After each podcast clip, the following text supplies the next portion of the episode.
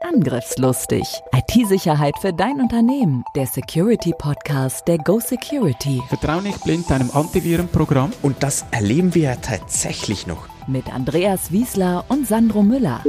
Datensicherung ist die Lebensversicherung eines Unternehmens. Wir haben noch so viele Themen. Sandro und Andreas sind die IT-Sicherheitsexperten in der Schweiz. Mit ihrer Firma Go Security sind sie die Firewall für zig Unternehmen. Seit über 20 Jahren schon. Bereit für ein neues Update? Herzlich willkommen zum Podcast Angriffslustig. IT-Sicherheit für dein Unternehmen. Heute wieder mit Andreas Wiesler und mein Name ist Sandro Müller. Worum geht's heute überhaupt? Heute dreht sich alles um das Thema Virus. Was ist ein Virus? Wie alt ist so ein Virus? Seit wann gibt's gibt's denn überhaupt? Dann wollen wir mit ganz vielen Mythen aufräumen. Wir haben so viele Mythen zusammengetragen, dass es gar nicht reicht in einem Teil, sondern wir machen zwei Folgen daraus. Ja, man schätzt ja, dass über eine Milliarde Viren im Internet rumgeistern. Schauen wir doch zuerst einmal an, was ist überhaupt ein Virus? Genau, sehr wichtig diese Definition, weil es gibt ja, was gibt es alles? Viren, dann gibt es den Oberbegriff Malware, Trojaner, Adware, was kommt hier noch so in Sinn? Ransomware ist noch so sehr ein, aktuell. Ja, Würmer, Rootkits. Genau. Und so weiter. Und am Schluss denke ich, für Techniker im Alltag kann das durchaus sehr entscheidend sein. Ist es jetzt ein normaler Virus oder ist es ein Wurm? Nur meistens ist es ja so, dass in der Praxis ist es eh eine Kombination. Da ist es ein, ein Virus, der auch ein Trojaner ist und sogar vielleicht ein Wurm.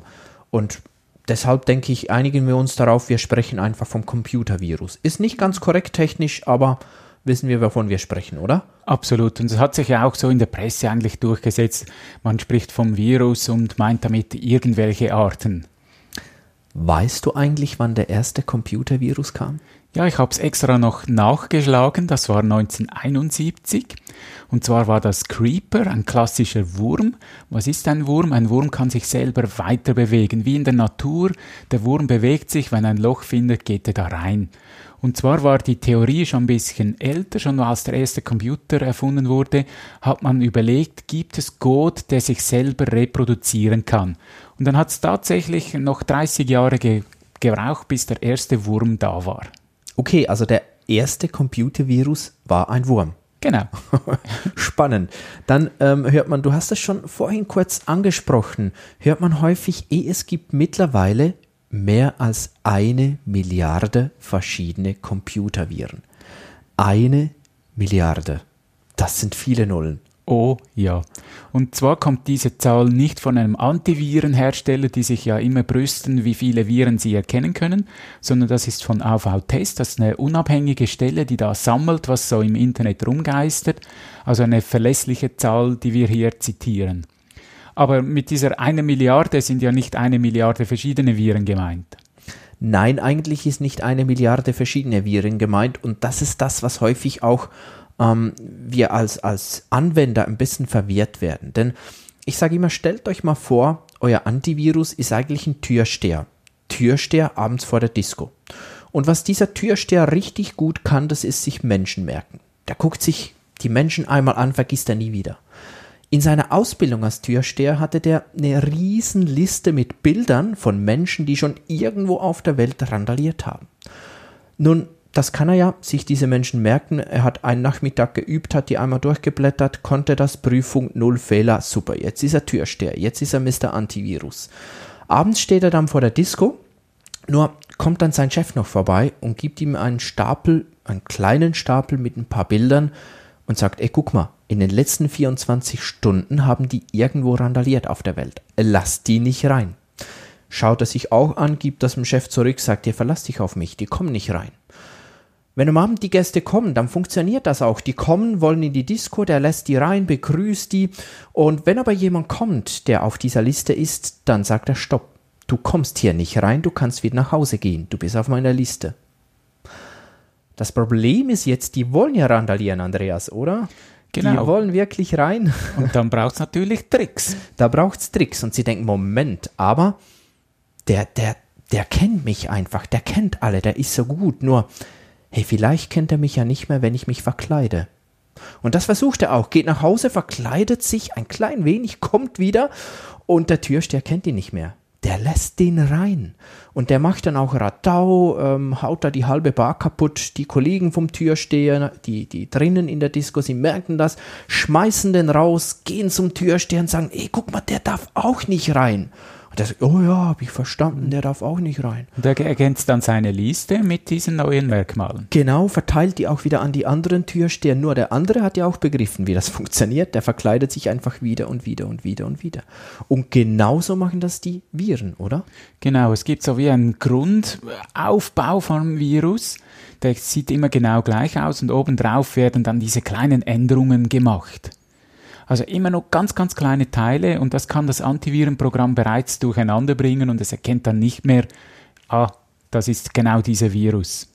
Ja, und äh, für diese eine Milliarden Viren werden eben genau jede einzelne Veränderung wieder gezählt. Deshalb ist die Zahl so groß. In Tat und Wahrheit sind das, ich weiß gar nicht, wie viele sind es kann ich dir auch nicht sagen. Es sind wirklich bestimmte Familien, die dann immer größer geworden sind. Man kann sich das vorstellen wie beim, beim Menschen. Äh, ich habe dann zwei Kinder, die haben wieder zwei Kinder und etwa so ist es auch beim Virus. Es verteilt sich dann immer mehr. Und es ist sehr schwer zu sagen, wie viele, dass es wirklich sind, auch das überhaupt abzugrenzen. Ja. Es gibt ja auch äh, so Toolkits, wo du äh, bestimmte Teile schon äh, selber machen kannst. Also da hast du auch einen Grundaufbau und dann machst du noch ein paar Befehle. Du nimmst dann vielleicht äh, Faktoren wie eine Zeit mit rein oder sonst irgendein Attribut und schon hast du den Code von diesem Virus wieder verändert. Also die Innereien sehen schon wieder komplett anders aus. Und schon sind wir beim nächsten Mythos. Jeder kann ein Virus programmieren. Stimmt das?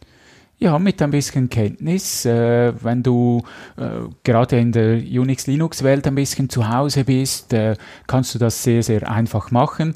Wenn du nicht weißt, wie es geht, YouTube ist eine gute Quelle.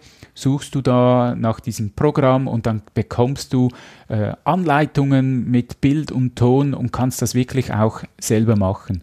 Und ich denke, das ist die große Herausforderung auch für diese Antivirenprogramme. Kann ich das auch ganz ohne Kenntnisse vom Programmieren?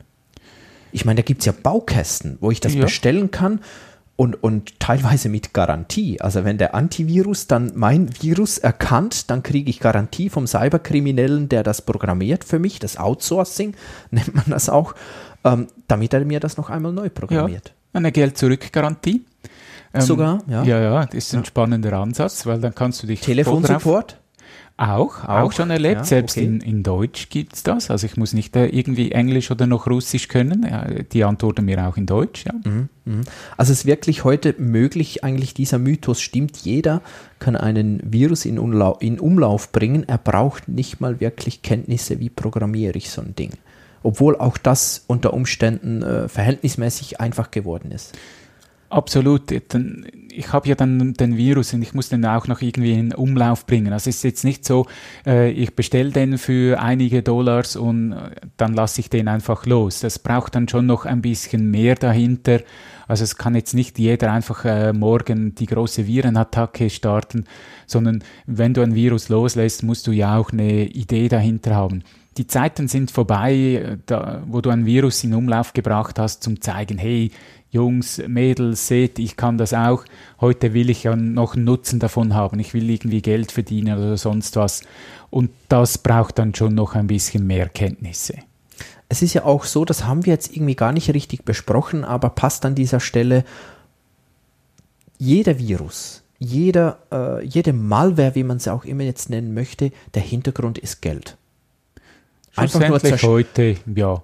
Äh, es kann natürlich schon auch sein, dass ich ein, ein Virus sehr speziell für ein bestimmtes System äh, programmiere. Es gibt ja da diesen Vorfall in Irak, wo man diese Atomanreicherungsanlagen zerstören wollte und dann hat man wirklich genau für dieses äh, Siemens-System einen Virus programmiert. Der dummerweise dann ja in die Wildnis losgelassen wurde, ja. Und dann hat man das gemerkt dann fiel es auf. Vorhin ja. ist das ja gar nicht aufgefallen, ja, genau. Kennst du eigentlich witzige Geschichten von solchen, die dann zurückgehackt haben? oh ja, da, da, gerade so in den Fachzeitschriften oder in speziellen Blogs kann man immer wieder davon lesen, dass äh, jemand Zeit und Lust hatte, mal zu schauen, wie ist dieser Virus programmiert.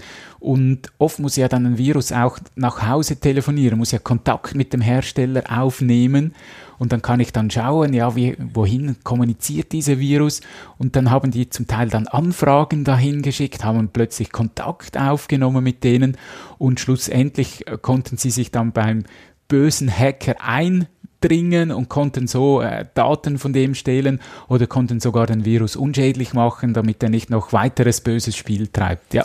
Also er wurde eigentlich so klassischerweise zurückgeschlagen, oder? Attacke genau. und zurück. Nur, ähm, an dieser Stelle ganz klar, auch das ist illegal, auch wenn der, der den Virus schon an dich gesendet hat, ähm, selbst im illegalen Bereich ist. Selbstjustiz äh, ist auch illegal. Das darf man nicht. Einfach, dass das ganz klar festgehalten ist. Dann gibt es noch einen ganz tollen Mythos. Das ist mein Lieblingsmythos und äh, ich bin gespannt, was deine Meinung dazu ist, Andreas. Es gibt den Mythos, alle Viren, also Computerviren, die kommen von der Antivirusindustrie die machen das, damit wir ihr Antivirus kaufen müssen. Ist ein ganz spannender Mythos. Äh, spa wirklich, seit ich äh, im, mit Computern zu tun habe, hört man das immer wieder, dass jemand behauptet, alle Viren kommen von dem, von dort. Ja, vielleicht hat es mal ein Virus gegeben. Ich kann mir aber eher vorstellen, die Leute, die dort arbeiten, haben vielleicht in ihrem früheren Leben mal ein Virus programmiert und wurden dann abgeworben von diesen Antivirenherstellern und entwickeln für die weiter. Ich kann mir auch vorstellen, dass die im Labor sicher auch mal ausprobieren, wie so ein Virus funktioniert. Man muss ja die Technik kennen, dass, dass ich auch dagegen kämpfen kann. Aber dass wirklich Viren so verbreitet werden, kann ich mir kaum vorstellen. Es gibt viel zu viele Viren, als dass ich noch selber entwickeln muss. Also deine Meinung, nee, stimmt nicht. Ja.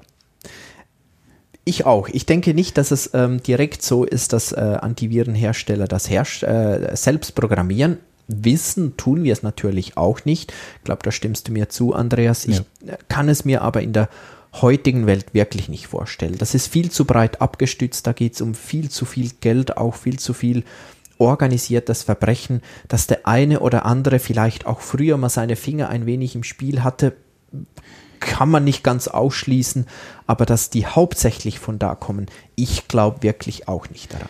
Ich denke, ein Grund für diesen Mythos könnte sein, es gibt äh, Firmen, die sich als Antivirenfirma ausgeben, aber gar nicht eine Antivirenfirma sind. So, die haben so ein Pseudoprogramm, das dann versucht, äh, meine Spuren aufzuzeichnen, vielleicht Passwörter oder Kreditkartendaten. Das heißt dann Kaspersky, oder? Genau, das war genau so ein Fall. Gerade in der Schweiz meinen viele, das russische Antivirenprogramm heiße Kaspersky, aber es hat noch ein S mehr, es heißt Kaspersky. Und wenn man eine Zeit lang kapersky.com eingegeben hat, kam man eben auf eine falsche Seite. Das war nicht das echte Programm. Und spannend, diese Firmen, die da im Hintergrund sind, die bieten, wie wir es vorhin schon hatten, Support an. Die helfen dir, das blöde andere Antivirenprogramm zu entfernen, damit ihres dann sauber läuft. Also das blöde andere wäre das echte das gewesen. Das ist eigentlich das echte, oder? Genau. Ja, genau. Und das ist dann weg. Und das ist dann nicht so gut. genau. Und vielleicht kommt eben genau dieser Mythos von dort her. Und die haben natürlich dann schon Interesse, Viren zu erstellen. Ja, auf jeden Fall. Andreas, ich glaube, das ist so ein spannendes Thema. Wir haben schon gesagt, wir machen eh äh, einen zweiten Podcast genau. dazu. Wir haben jetzt einige Mythen bereits besprochen. Wir haben weitere spannende Mythen für euch dort bereit. Und jetzt kommen wir einfach bereits zum Fazit. Schreib dir das auf die Festplatte. Viren werden immer ausgeklügelter und fieser. Antivirus schützt nicht ganz vor allem, ist aber dennoch wichtig. Wichtiger als welches Produkt ist, ist, dass du weißt, was ein Virus ist. Ja, und nicht zuletzt auch gesunder Menschenverstand, der hilft. Gesunder Menschenverstand und etwas Skepsis. Das war's bereits wieder mit dem heutigen Podcast. Wie gesagt, wir melden uns zurück mit dem zweiten Teil. Bitte abonniert uns, falls ihr das noch nicht gemacht habt. Wir freuen uns auch immer über tolle Bewertungen. Klickt die Sterne an, gebt uns eure Meldungen zurück, schreibt euren Kommentar. Wir freuen uns auf diese Bis zum nächsten Mal. Tschüss. Bis dann. Ciao. Angriffslustig. IT-Sicherheit für dein Unternehmen. Der Security Podcast der Go Security. Wie schütze ich mich vor Cyberkriminellen? Welche Passwörter sind sicher? Und was kann passieren, wenn ich gehackt werde? Bleib dran, abonniere jetzt den Podcast. Mehr Antworten gibt es in den nächsten Folgen mit Andreas Wiesler und Sandro Müller. Weitere Updates und Tipps auf gosecurity.ch.